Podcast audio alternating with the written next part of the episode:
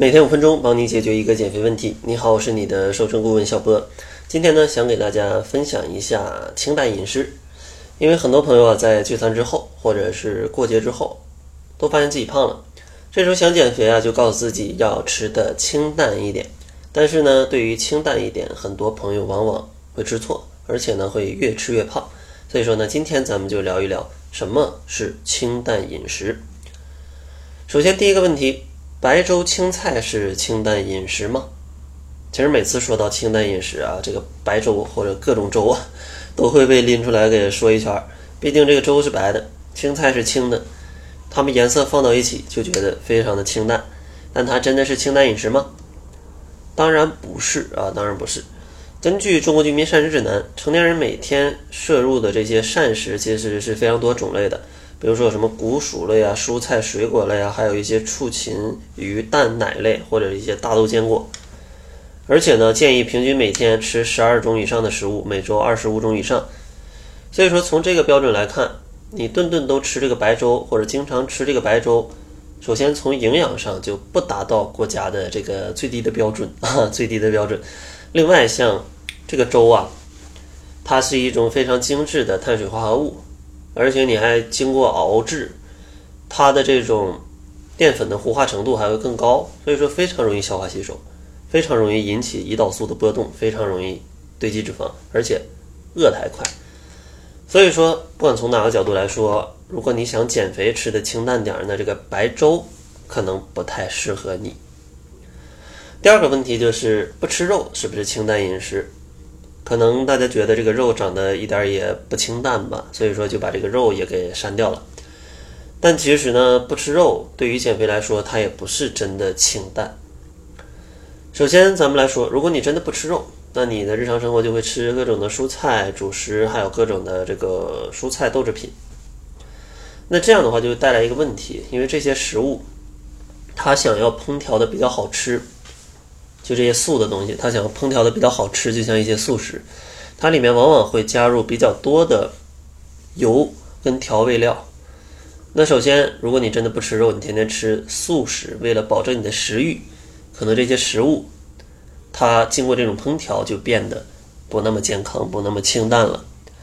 另外呢，其实肉它主要的营养也在于这个蛋白质跟脂肪，而这两种呢都是人体必备的营养素。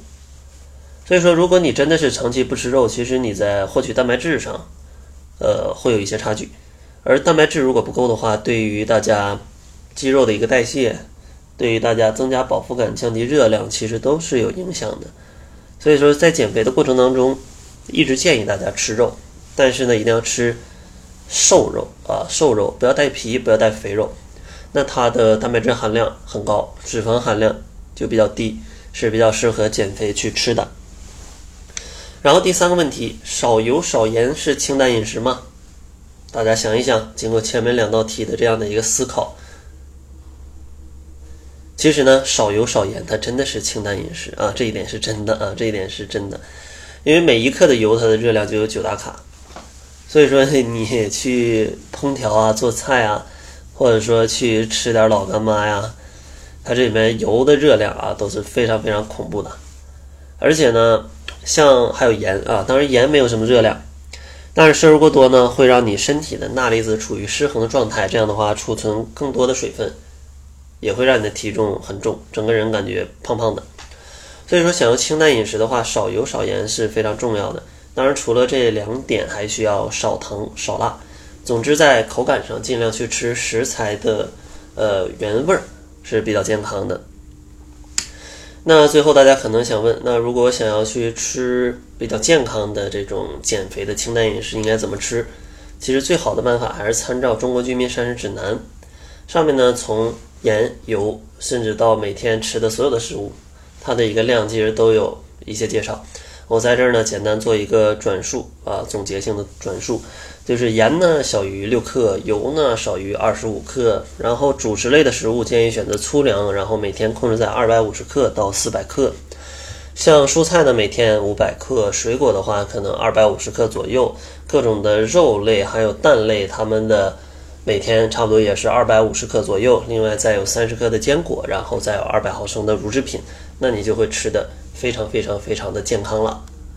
所以说，大家可以去看一看自己的饮食有没有达标，主要监测蔬菜、水果还有肉类这三个点，然后主食少吃一点，这样的话就是适合减肥的清淡饮食。